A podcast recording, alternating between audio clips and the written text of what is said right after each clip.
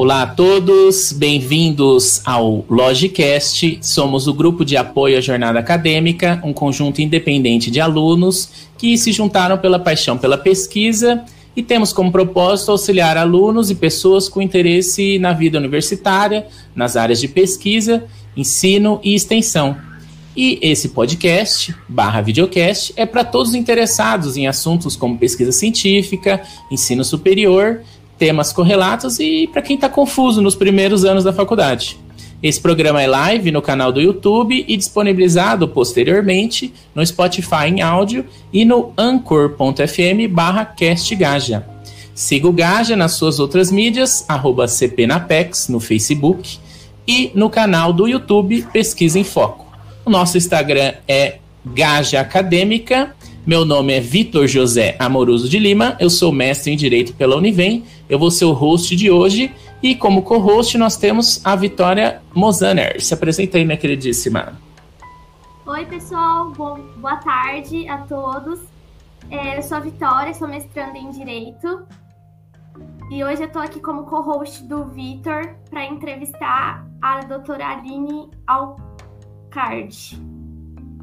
Excelente, Vitória. Então, como a Vitória falou, é, hoje nós temos como convidada a Aline Alcarde, ba, Alcar, Alcarde Balestra, que possui graduação em Ciência Social pela Unicamp e é mestre e doutora em Antropologia pela UNB.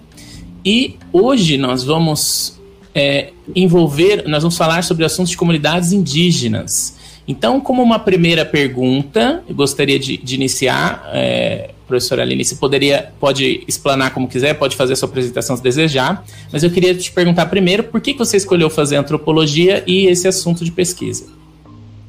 Tá. É, boa noite a todos. É, eu gostaria de. Então, assim, na verdade, né, né quando eu estava no colegial, eu tinha uma vontade de, assim, quando eu pegava o jornal, eu queria entender melhor sobre a sociedade. Então, foi um pouco que me motivou a escolher fazer ciências sociais. Quando eu entrei na faculdade, é, então eu achava que as ciências sociais era um curso que tinha uma prática que eu poderia, por exemplo, trabalhar é, com políticas governamentais, né? E ao mesmo tempo eu entender um pouco mais sobre a sociedade em que eu vivia. E aí, na faculdade, foi que eu desenvolvi mais esse interesse específico por antropologia. Eu nem conhecia quando eu entrei, eu, eu queria fazer ciência política, era mais a minha vertente.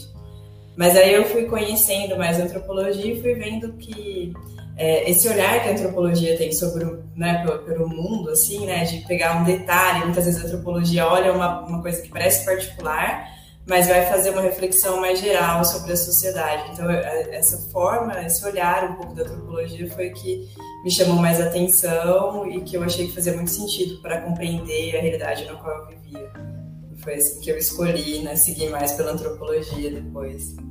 Entendi. E o que, que te manteve nessa temática de povos indígenas? O que, que, que te atraiu o interesse? Então, então você saiu da ideia da ciência, da ciência social, achou que seria ciência política, né? Mas aí depois você embarcou em temas indígenas. O que, que te trouxe isso? O que, ah, que, você, que, que, que você queria? Uhum. Tá, aí foi quando eu fui fazer mestrado que eu fui para a área de estudar povos indígenas, porque na graduação eu tinha feito uma pesquisa até, mas foi sobre corpo, academia de ginástica, não tinha nada a ver com, com, com sociedades indígenas. Mas eu tinha um interesse muito grande para entender melhor como que a gente vivenciava o tempo. Na verdade, assim, eu, acho, eu sempre achei, né, e continuo achando, e acho que não é só uma coisa minha, é uma coisa muito geral, de que a gente tem um problema na sociedade capitalista com relação ao tempo. Então, que a gente vive sem tempo, né? Então, essa coisa do relógio, nunca tem tempo para nada e tal. E aí eu pensava assim, bom, se somos nós, enquanto pessoas que construímos o tempo na sociedade, né? E o tempo vai mudando de geração em geração e também em sociedades diferentes, eu queria ver como que uma outra sociedade vivenciava o tempo de uma maneira menos doentia, digamos, que era um pouco a minha percepção.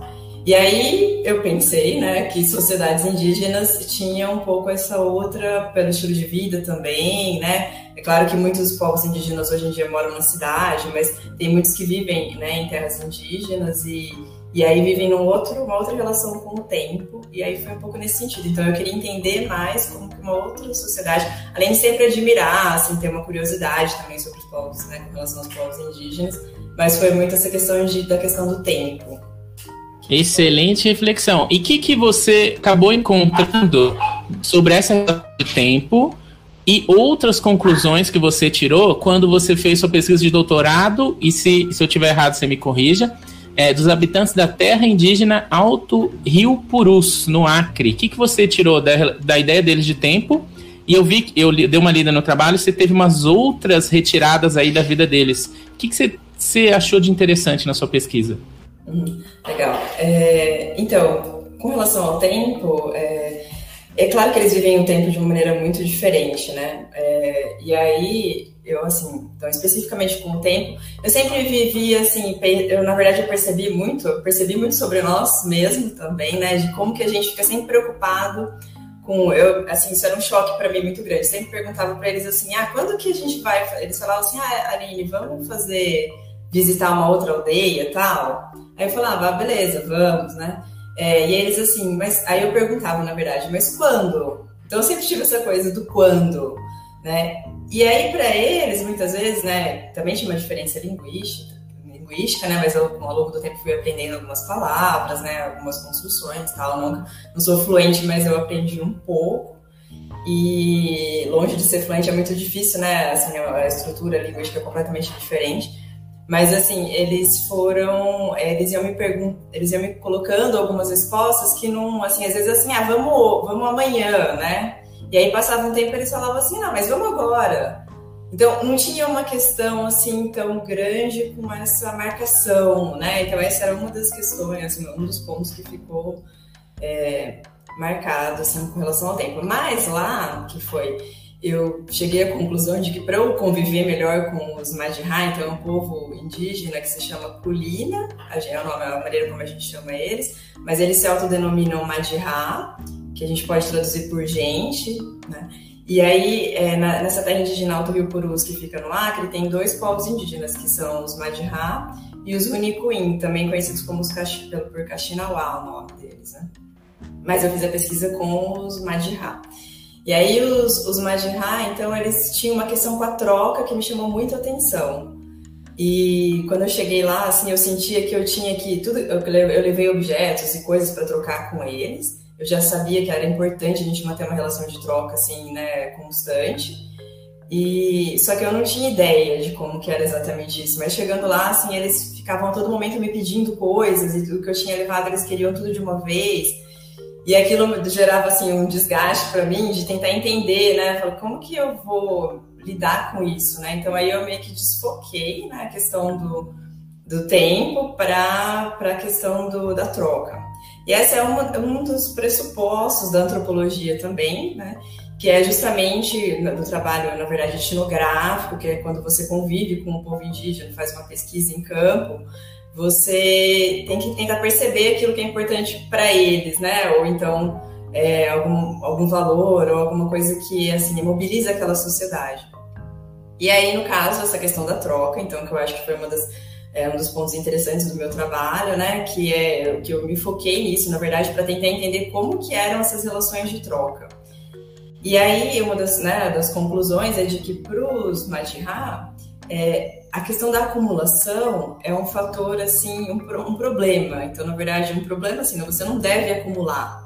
Então, a gente vive numa sociedade, né, próprio termo capitalista, né, justamente do capital, que tem uma ideia de acumulação que é central. Então, eu tenho que gerar capital para, né, poder, enfim, sobreviver. E para os Majirá, não, na medida em que você acumula, é, aquilo que você acumulou, ele nem é, aquilo nem é mais seu. Então eles têm uma outra noção de propriedade. Então, na verdade, para eles assim, a propriedade é aquilo do, do, que eu faço uso, né, em determinado momento. Se aquilo já está em excesso, já não é mais meu. Outra pessoa pode entrar na minha casa, por exemplo, e pegar aquele item, e isso não vai ser criminalizado, porque não é um problema. Na verdade, quem está fazendo o equivocado é quem é, tentou acumular mais do que deveria, né? Então essa e aí na tese, claro, eu vou explorando várias questões para troca, né? Não é que ninguém, as pessoas têm coisas, mas a maneira como eles entendem a noção de posse e de troca é diferente, né, do que a gente está acostumado. Se, se você pudesse, será que você poderia narrar? Eu li, acho que a, a história das, das que você comentou aqui, mais acho que passou essa ideia melhor. Eu não sei se, se me corrija se eu estiver errado. Alguma coisa com uma banana, de que uma, uma pessoa tinha um, uma quantidade de bananas e um menino foi lá e pegou que entendeu que ela tinha mais do que ela poder fazer uso. É alguma coisa assim? A história é, é essa? É, tem essa história das bananas. É. Se você puder descrever, acho que isso descreve legal o que você está falando. Tá, legal, vou contar esse caso. Porque é, era assim, então, primeiro, eu, é, tá, só para explicar um pouco a questão da banana, é que assim, é, comigo aconteceu assim, eu levava essas coisas, eu levei coisas para trocar com eles, que era roupa, anzol, sei lá, comida enlatada, enfim, um monte de coisa. E aí eu ia trocando ao longo do tempo. Só que como eu não, eu tentava, eu tentei fazer aquilo durar nas minhas viagens, eu fazia viagens de dois meses, então eu tentava fazer com que aqueles itens durassem, né? Só que eu não consegui. E aí eu não conseguia porque eles ficavam toda hora pedindo e também quando eu saía para tomar banho e tal, as pessoas entravam na minha casa e pegavam. E aí aquilo é, me gerou assim, primeiro um desconforto, né? Porque eu pensei, poxa, eles estão pegando as minhas coisas.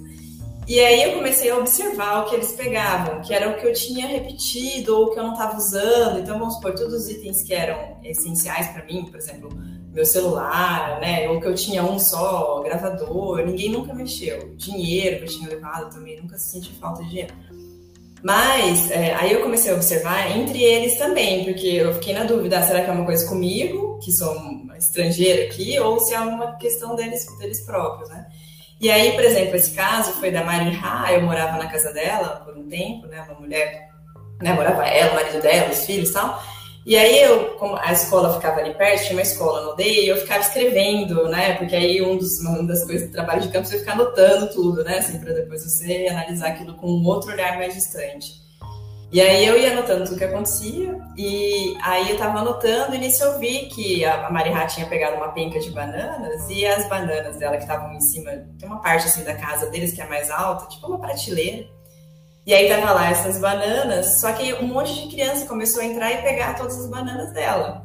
E aí quando ela voltou, acho que não sei se ela tinha é, lavar roupa, não lembro o que ela tinha que fazer. Quando ela voltou, já não tinha mais banana nenhuma. E aí ela ela reclamou, né? Ela falou assim, poxa, as minhas bananas, né? Tipo assim, não tenho mais bananas. Mas aquilo foi isso, ela fez aquele comentário, só que ela não, né? Enfim, as bananas já eram. E aquilo ela tinha a banana ficou lá um tempo, só que na medida que começou a amadurecer e ela não deu conta de comer ou de distribuir aquilo adequadamente, ou, né, aquilo já não era mais dela e pronto. Ela pode até ter achado ruim naquele momento, mas nunca não passa disso.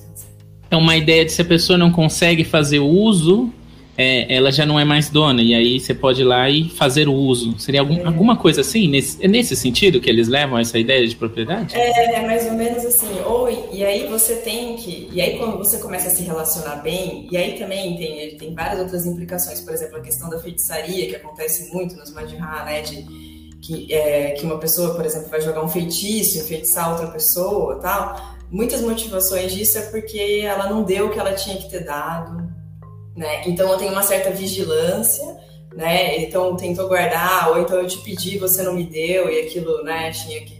Então essa questão é, gera problemas também, né? Porque você não fez adequadamente. Mas é isso. Então se eu tentei guardar muito e aí eu comecei a perceber por mim mesma também, que nem uma vez eu fui com eles, quando a gente vai, por exemplo, quando eles vão pegar alguma coisa, vamos supor, pegar cana de açúcar. Ou então vai os homens saem para pescar. Todo mundo que está junto fazendo aquele, aquela atividade, todo mundo tem direito igual aquilo que foi feito. Então vamos supor, os homens que saíram para uma pescaria, não é porque um pescou 10 e o outro não pescou nada, que vai sair um com 10 e o outro com nada. Na hora que chegar, eles vão dividir igual entre todo mundo. Então todo mundo que estava participando daquela atividade tem direito àqueles, àqueles itens, aqueles bens. E aí, então, tem uma questão de distribuição que é diferente dessa individualista, assim, né? Tipo, ah, é meu, eu peguei. Não, foi uma atividade coletiva. E aí, então, por exemplo, uma vez que eu fui pegar com eles cana-de-açúcar, aí eu fui com as mulheres pegar cana-de-açúcar, então elas me deram uma parte. Eu não cortei nenhuma cana-de-açúcar, mas elas me deram para eu carregar na volta. E eu trouxe as minhas canas. E aí, quando eu trouxe essas canas, eu, aí foi que eu comecei a me tocar um pouco melhor e aí eu percebi como que eu me inseria melhor naquela sociedade depois desse evento. Aí eu peguei aquelas canas e pensei assim, eu não vou tentar comer essas canas todos os dias, uma cana um dia, outra cana outro dia, né? Eu vou chupar cana. eu vou dar a cana para as pessoas que eu tenho relação e tal. Então eu, sei lá, tinha um cara que era meu vizinho, que às vezes ele me dava coisa, eu dei a cana para ele. Então eu dei uma cana para um, outra cana para outro. E aí, nesse mesmo dia, no dia seguinte, um veio me oferecer uma comida, outra coisa, né?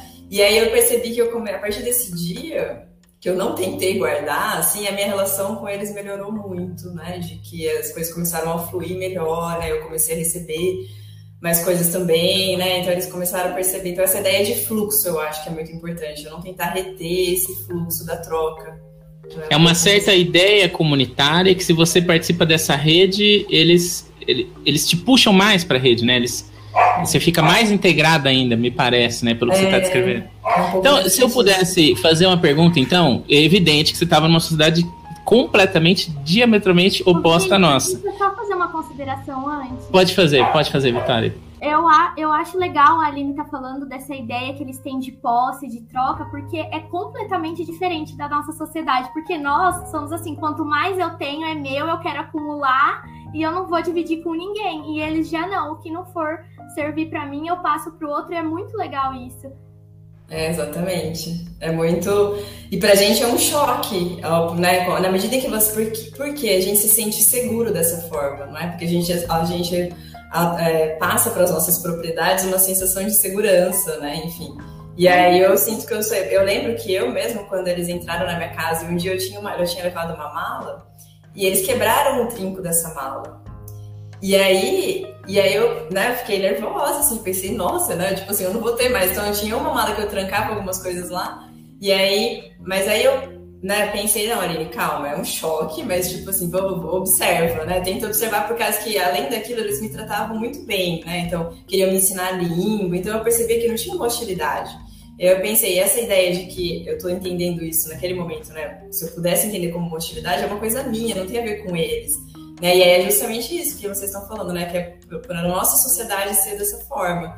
E aí eu comecei a observar que, por exemplo, eles pegaram algumas coisas que eu tinha repetida. E aí nesse dia, esse cara, um cara, acho que foi o filho dele que arrumou a mala, não sei quem foi que arrumou a mala, enfim. Mas eu sei que eles foram lá e esse cara, é, é, foi o cara vestindo a minha blusa na minha própria casa. Esse foi um dos outros exemplos que ele, ele foi me pedir um gravador, ele foi me pedir uma outra coisa. Ele falou: ah, quando você vier de novo, você me traz um gravador.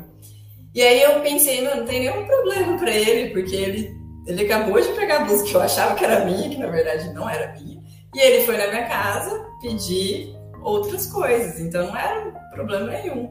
Legal, e aí é isso, pra gente é muito chocante leva a gente até a fazer uma reflexão, tipo assim, por que, que eu tenho 10 blusas se eu posso ter uma só e as outras nove eu compartilhar com outras pessoas, né? Exatamente, é, é bem nesse sentido. Então, a nossa ideia de sociedade, que tem a ver com a ideia de indivíduo também, né? Então, a gente, o individualismo é muito forte na nossa sociedade. Para eles, não, é mais o grupo e aí você vai, né? Então, se você depende, na verdade, você realmente depende do outro. Só que a gente tenta, eu acho que na sociedade capitalista, urbana, a gente tenta criar uma ficção de que a gente não é dependente do outro, né? Que a uhum. gente é, a gente pode né, Deixa eu, posso te fazer uma pergunta um pouco mais pessoal? É, você está engajada nessas, nessas pesquisas e tudo mais, e está vendo diretamente com seus próprios olhos uma sociedade que é completamente diferente da nossa, impactou na sua vida? Você aprendeu alguma coisa com as suas experiências, ou mudou o seu modo de ver a vida, ou, ou viver em sociedade?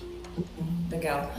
É, acho que tem um pouco até a ver com o que a Vitória colocou agora, das roupas, por exemplo. Eu lembro que a primeira coisa que aconteceu quando eu voltei, quando eu terminei a pesquisa de campo, né, e fiquei mais tempo direto né, na cidade, na minha casa anterior, eu, eu pensei assim, nossa, para que, que eu tenho tudo isso? Então eu senti uma vigilância, eu, eu me senti muito vigilante, porque lá eu era vigiada nesse sentido, né? Então eu não podia, tudo eles ficavam, né, ou pedindo, ou então, né, se, se alguém tinha mais não podia. Então eu acho que a principal mudança, né, principalmente quando eu voltei, mas ainda hoje em dia, assim, eu penso várias vezes, né? É, nossa, será que eu não tô tendo muito? Será que eu preciso disso tudo? E aí uma das coisas que eu não tinha prática, assim, que era, de, vamos supor, quando eu tenho, quando eu ganho alguma coisa nova, eu compro alguma coisa nova, uma roupa, por exemplo, né? Que a Vitória falou. Aí eu sempre dou um jeito de dar uma, outra ou duas, né? Então, assim, eu tenho que me desfazer. Então eu sinto isso como uma obrigação maior, assim, como se eu tivesse internalizado um pouco dessa vigilância. Mas, é, e também não só nas roupas, né? Mas eu, eu sempre fico com esse pensamento: será que eu estou sendo muito individualista? Não que eu tenha me libertado disso, porque os laços né, da nossa sociedade eles são muito fortes, né? Da, da maneira como a gente foi criada.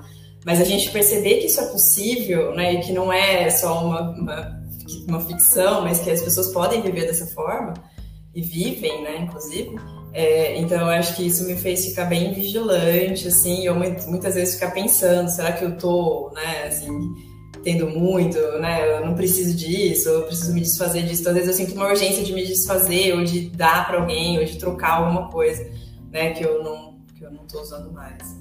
Excelente. É, então, é, então acho que você já meio que respondeu minha próxima pergunta, mas se puder, se quiser falar mais ou falar em mais detalhes, qual que é a importância de fazer pesquisas como a sua? Ou seja, quão importante é estudar comunidades e povos indígenas? Tem alguma relevância para a sociedade em geral? Ah, legal. Eu acho que como vocês mesmo fizeram essa reflexão da diferença que tem com relação à nossa forma de vida, né, urbana, industrial, eu acho que só nesse, nisso já é muito importante, porque os povos indígenas, eles têm uma riqueza cultural, histórica, é, com a qual a gente pode aprender. Né? Para além de ser, acho que, um ensinamento para nós, então a gente falou aqui de alguns exemplos, né? Que a gente, de formas como a gente poderia transformar também a nossa sociedade em alguns sentidos. Eu acho que justamente para os povos indígenas também a gente tem uma certa uma dívida histórica, né? Assim que é, porque eles são os povos originários da terra que a gente habita hoje. Então acho que é, o fato de gente de, de mais pessoas desenvolverem pesquisas com povos indígenas amplia o conhecimento que se tem sobre essas culturas que são diferentes, são muitos povos e a melhora também, né, no sentido de melhorar nossa relação com eles, da, da, necessidade que eles têm de alguma coisa, né, ou de várias coisas que eles, né, então, desses, então na verdade, tem uma questão dos direitos deles, assim, que eu acho que as, as pesquisas são fundamentais para garantir esses direitos, no sentido de que a gente conhece melhor, né, esses, essas pessoas, né, esses outros povos. Eu gostaria de fazer uma observação aqui. A Aline me fez uma observação, porque eu mandei para ela umas ideias do roteiro e numa das perguntas estava escrito ah, o termo tribo junto com indígena. Então, um termo que indica primitivismo. E é, aí ela falou para eu retificar que isso já está ultrapassado. Eu gostaria de, de, de, trazer isso à tona porque me parece que fica evidente o porquê que se coloca primitivismo junto com as pessoas indígenas, porque é tão diferente da sociedade das pessoas que vieram da Europa, né, a tempo do descobri descobrimento do Brasil, aspas, aspas, estou fazendo aspas, não, é, é, que me parece justificava do porquê que eles chamavam de primitivismo. Infelizmente a gente não não reviu né, os nossos termos que a gente usa para falar dos povos originários e, e fica isso no, no imaginário de que tribo e, ou primitivismo é aliado a esses povos que, evidentemente, não, não faz sentido. Eles têm rica é, cultura que não faz sentido usar esses termos primitivistas. Então, só gostaria de trazer à tona aí para os nossos ouvintes, para revisarem, caso também usem esses termos, é, que foi, me foi alertado pela Aline. Se ela quiser falar mais ou se eu estiver falando alguma coisa errada, pode me corrigir, Aline. Não, não, acho que é só isso, assim, só não sei, é, eu acho que ainda, ainda continua um preconceito muito grande com relação uhum. aos povos indígenas, é por isso a importância da gente conhecer mais, mas na época os colonizadores também, eles achavam, né, assim, acreditava-se que os povos, né, esses povos não tinham alma, então foram feitas várias conjecturas, assim, é, totalmente etnocêntricas, né, a gente fala, quer dizer, só a minha sociedade é que é boa, é que, né, então é uma dificuldade de conseguir olhar para o outro, né, e aí por isso que é importante a gente Sim. cada vez mais estar tá atento, né, essa, e é o que os povos indígenas também dizem sobre isso. Aline, é, complementando a pergunta que o Victor estava fazendo, né, que a, a sociedade ainda tem uma, um olhar muito privativo para o índio e tal, e por, a, acho que por isso que tem até um certo preconceito de algumas vezes ver, por exemplo, um índio é, tendo acesso à internet ou em outros lugares. Aí eu queria perguntar para você se na tribo, nas tribos, né, no, coisa, nos lugares que você ficou, é, na sociedade, eles, pode ser na, na sociedade. sociedade é, eles tinham algum contato com a internet, com algum meio assim, que eles divulgavam a tribo, que eles tinham relação com esse mundo exterior, alguma coisa assim, é, rede social, ou não, eles eram totalmente fechados ali na comunidade deles. Tá. É, é, interessante esse ponto que você colocou, por causa que geralmente um dos preconceitos, né, que a gente tem o imaginário, né, de que os povos indígenas né, originários do Brasil, é, a gente, eles têm que manter, viver, eles têm que continuar vivendo da maneira como eles viviam há não sei quanto tempo atrás. Né? E como se eles não se transformassem. Então a gente tem uma ideia de povos parados no tempo. E, é, e aí, por exemplo, nossa, a nossa própria sociedade urbana e industrial se transforma, né? E é a gente também não utilizava smartphone há pouco tempo atrás. Mas não é um problema. Agora, para os povos indígenas é um problema. A gente coloca como se fosse um problema, né? Então, esse é uma das dos pontos, assim, como se eles tivessem que ficar parados sem ter desenvolvimento tecnológico, por exemplo, né? É, ou não tivessem direito a isso, que não faz muito sentido. E aí, essa questão que você colocou, né, Vitória, especificamente lá os Madhya, com os quais eu fiz pesquisa, eles, alguns têm, é, é, quando vão para a cidade, lá não pega a internet na terra indígena Alto Rio Purus, né, mas quando eles vão para a cidade, alguns têm rede social, por exemplo, né, então alguns, principalmente mais jovens, às vezes têm perfil, mas os Madhya não, não é um povo que eles estão muito inseridos nesse mundo tecnológico. Eles lá têm, por exemplo, o celular, né, aqueles pequenos, geralmente, porque os outros são muito mais caros, também tem uma questão de condições financeiras, né, de, de comprar outro tipo de. Mas eles têm interesse, né? Então, assim, tem interesse e. Um, inclusive, recentemente, um, um indígena, né, Madhya, ele virou, por exemplo, vereador do município lá de Santa Rosa do Purus, tentando melhorar essas relações com os não indígenas, né? Então, ele está fazendo, né, ele fez toda uma campanha e ele virou vereador. E aí não é bem uma questão com relação à tecnologia, mas assim, de que eles querem ter acesso a várias coisas e eles, pô, né? Então eles querem esse diálogo assim com nós não indígenas. Oline, se me permitir dar uma desviada só um pouquinho do assunto. É, então você falou a importância de, de estudar os povos originários, as comunidades deles, os costumes e tudo mais. Agora, um outro assunto polêmico. Qual a importância de fazer demarcação dessas terras desses povos originários? Ah, legal. É, então, o conceito de terra indígena, né, na verdade, pela, pela Constituição, né, da terra tradicional, uma terra tradicionalmente ocupada, ela é, ela, assim, ela é fundamental por quê? Por causa que os povos, eles têm, então, vamos supor lá, um povo que está ocupando um determinado espaço, e que aquele, aquele espaço é tradicionalmente ocupado por ele, quer dizer que ele tem uma história naquele espaço, que aquele espaço era importante para sua reprodução física, cultural, né, é, socioambiental. Então, assim, é, esse, essa questão da terra é fundamental, porque se um povo perde o acesso à sua terra, né, e a gente sabe como que tem né, muitas é, tentativas de invadir terra, territórios, né, e na verdade muitas vezes os povos indígenas vão sendo empurrados do, do seu território, esse território vai ficando cada vez menor, e aí acaba que eles não conseguem mais sobreviver, às vezes, da maneira como eles viviam antes, né, antes ou né, economicamente, produtivamente, mas não é porque eles desejaram, por exemplo, se mudar para a cidade, mas é porque eles não tiveram mais opção. Né? Então, eu acho assim que a questão da terra indígena é fundamental porque garante um espaço de sobrevivência daquela cultura e daquele povo.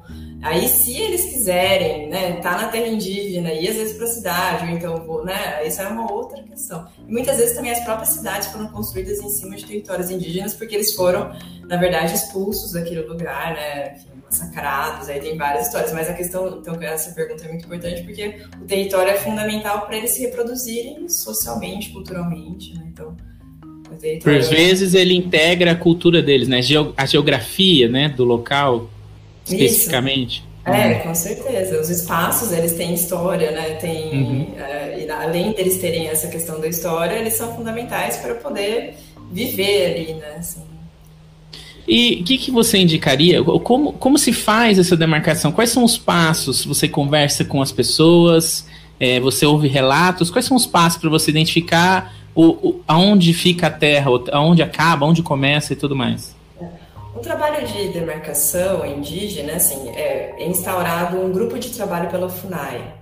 Né? Então, sai é uma portaria no meu grupo de trabalho é, e aí primeiro vamos fazer esse, vamos fazer uma, né, a FUNAI mandou uma equipe lá para ver, normalmente tem uma reivindicação de um povo, de um povo indígena, né, e aí vai ter uma equipe da FUNAI que vai para para averiguar essa, né, é, para qualificar, digamos, essa solicitação.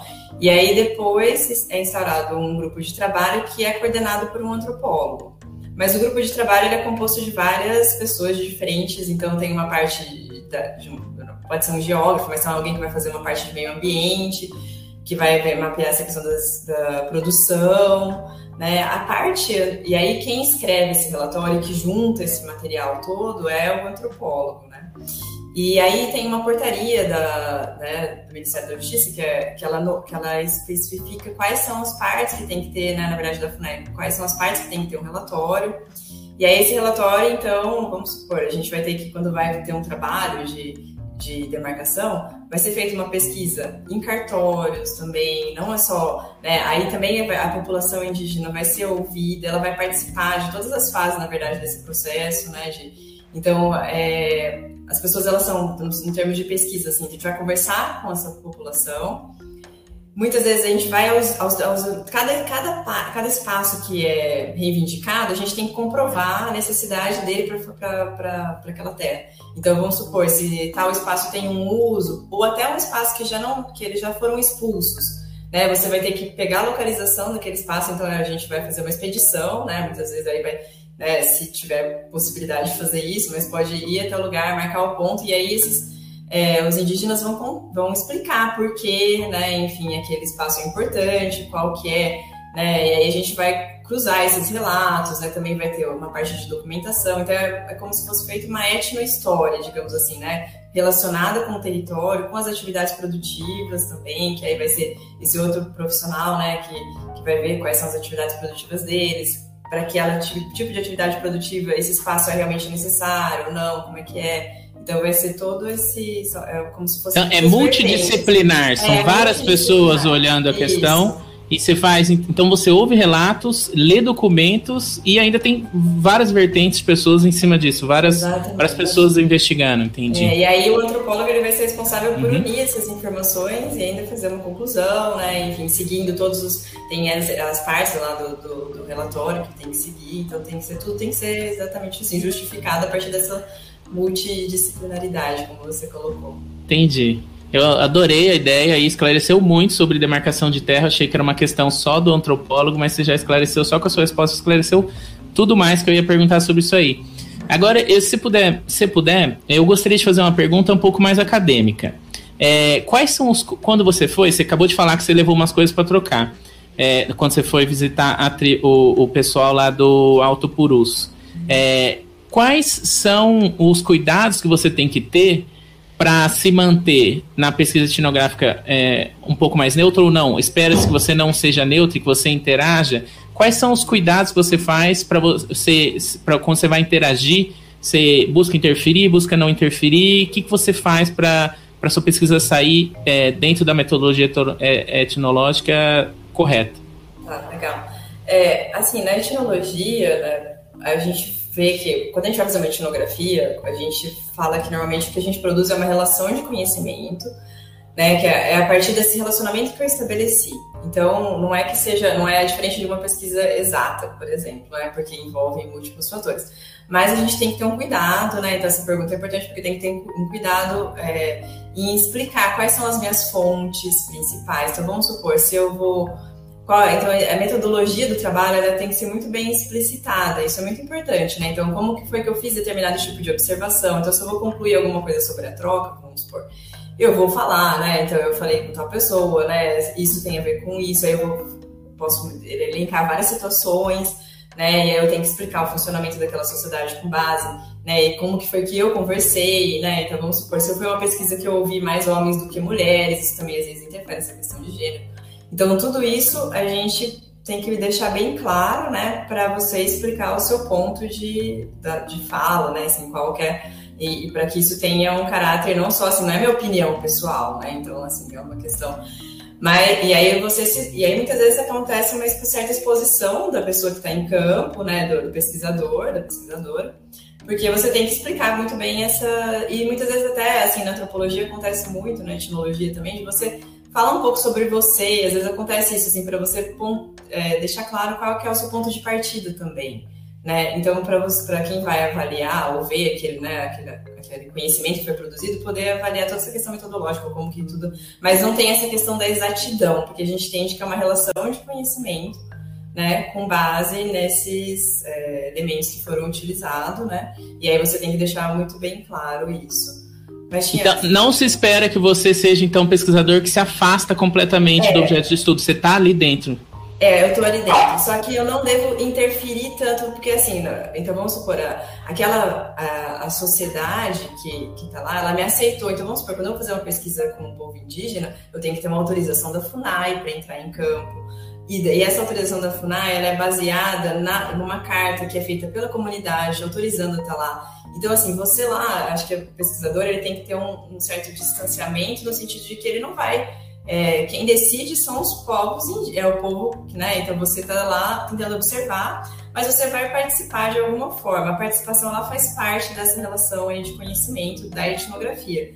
Por quê? Que nem, então vamos supor, se eu não tivesse trocado, né, lá, então dando esse meu exemplo, né, se eu não tivesse, na medida, eu aprendo pela minha relação com eles, então que nem eu falei aquele dia que eu peguei é, a cana de açúcar e eu distribuí então, o fato de eu observar a minha própria relação com eles, eu, com isso eu também consigo é, observando entre eles, entre si, né? Enfim.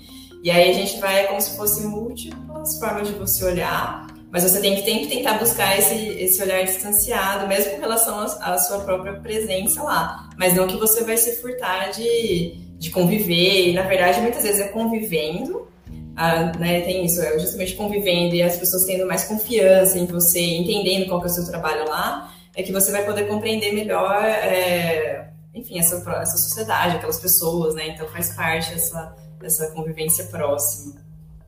Uma, então, uma última pergunta aí sobre essa questão metodológica. Então, num primeiro momento, você está ali convivendo e você está no dia a dia. Então, imagino que você não consegue fazer uma observação assim mais, mais parada sobre o que está acontecendo. Mas aí você leva anotações e vai fazer o trabalho final fora daquele ambiente, né? Isso. Que que você garante, como você garante que, que você interpretou corretamente? Que, que tipo de fonte você usa para garantir que, vo, que aquilo que você viu está correto? Que, afinal, você estuda pessoas com costumes completamente diferentes dos nossos. O que mais que você usa para fortalecer o que você viu ali? Ah, legal, Vitor. Assim, é, isso que você colocou é importante, porque quando a gente está lá, como, como quando você está imerso, não, nem sempre você consegue observar também, a gente um, um assim, instrumento fundamental da pesquisa né, etnológica, assim como a etnografia, é você anotar. Então você vai ter um caderno de campo, né? Pode ser no seu computador, se tiver é, energia elétrica, enfim. Mas você vai ter que anotar. E aí quando você volta, você vai é, você vai então categorizar esses seus dados, então você vai fazer tabelas, você vai cruzar essas informações que eu, que eu coletei sobre isso, isso, aquilo. Então eu não vou só, não é só uma leitura, né, mas eu vou sistematizar aquilo de uma maneira que eu veja a regularidade de algumas situações ou de outras, não. E também algo que é muito importante para não pensar assim, ah, uma coisa que aconteceu um dia não é quer dizer que aquilo aconteça sempre, né? Então né? Então, para tentar ver essa regularidade, que é muito importante né, no conhecimento, para a construção do conhecimento científico. E aí, a outra questão, né, que era outro ponto, na verdade, que você colocou, é a gente poder olhar outros trabalhos que foram produzidos sobre esses povos, né? Outras, então a gente vai cruzar informações também com de outras. Muitas vezes acontece essa questão da conversa entre pesquisadores, né, o diálogo com outros pesquisadores porque muitas vezes é difícil você entender ou, né, ou de outras fontes. Então, alguém que fez um trabalho em linguística lá com os Majirá pode me ajudar no meu trabalho, porque eu vou ver que na, na... então a gente vai cruzando, né, informações para ver se aquilo que eu vi é, né, é particular, mas expressa algo maior ou é só particular da minha experiência. Então tem esse esse olhar mais distanciado que acontece posteriormente. Ô Aline, agora eu queria te fazer algumas perguntas que é, a gente faz para todo mundo que vem aqui, independente do assunto. Por quê? Porque nosso podcast em geral é direcionado para as pessoas que estão entrando no mundo da pesquisa ou que já estão e estão completamente perdidas. Então, se puder me dar uma, na verdade, deu para já para inferir do que você falou, mas o que que estar engajada em atividade de pesquisa mudou na sua vida? O que que, que mudou no seu olhar? Seja dentro da academia, seja fora. O que, que, que mudou aí para você? É, eu acho que uma mudança muito grande é o olhar que a gente tem para a realidade mesmo, assim, né? Pode ser porque muitas vezes a gente, que nem a gente está hoje em dia bombardeado por informações, né? A gente, então, por exemplo, WhatsApp e tal. Então, o fato da gente ter feito pesquisa, eu acho que é, é, ser pesquisador, né? nem que seja por um tempo, é muito importante, assim, porque você começa a ver que você não pode concluir algumas coisas tão rapidamente, né? Então, assim, acho que o olhar da, da pesquisa é justamente de poder ter um olhar mais acurado sobre a nossa realidade, né? Não concluir rapidamente alguma coisa, mas a gente colocar assim um olhar mais distanciado às vezes da dúvida, ah, será que isso, né? Que nem agora, mesmo na pandemia, tem várias informações. Aí quando você já passou por uma experiência, por exemplo, de pesquisa, você vai ver o, o estudo científico, porque você sabe que ele foi feito com algum controle ali de, né, é, de algum rigor, né? Então assim, então essa questão do olhar que a gente tem e da forma como a gente interage com o mundo mesmo, então transforma completamente. Nesse sentido, a pesquisa é muito importante. E se você puder, então, agora é especialmente para os que estão no mundo da pesquisa estão perdidos, seja porque o orientador está massacrando eles para trocar de tema, ou que o orientador tá, tá oprimindo, ou então o moço tá mesmo tá, tá perdido porque se acha incapaz, o moço ou a moça. É, então, deixa uma mensagem de incentivo aí para o pessoal que está no mundo da academia e que está caminhando, qualquer coisa aí que, que você acha relevante. Olha, eu acho que a pesquisa às vezes é, dá trabalho, né? Como vocês estão vendo ontem, mas é muito importante pra gente mesmo, assim, sabe? Enquanto. Ah, acho que é a partir desse ponto que eu falei, né, da nossa forma de olhar para o mundo, eu acho assim que uma fase de sentido, não sei se incentiva, mas assim, tem que ter calma, né? E assim, tentar e perceber a importância disso no mundo que a gente vive, porque se a gente não tiver o olhar da ciência, né, sobre tudo que a gente está vivendo hoje, ou sempre vive, talvez vai ficar um pouco mais empobrecida aqui a nossa, né, a nossa experiência. Né?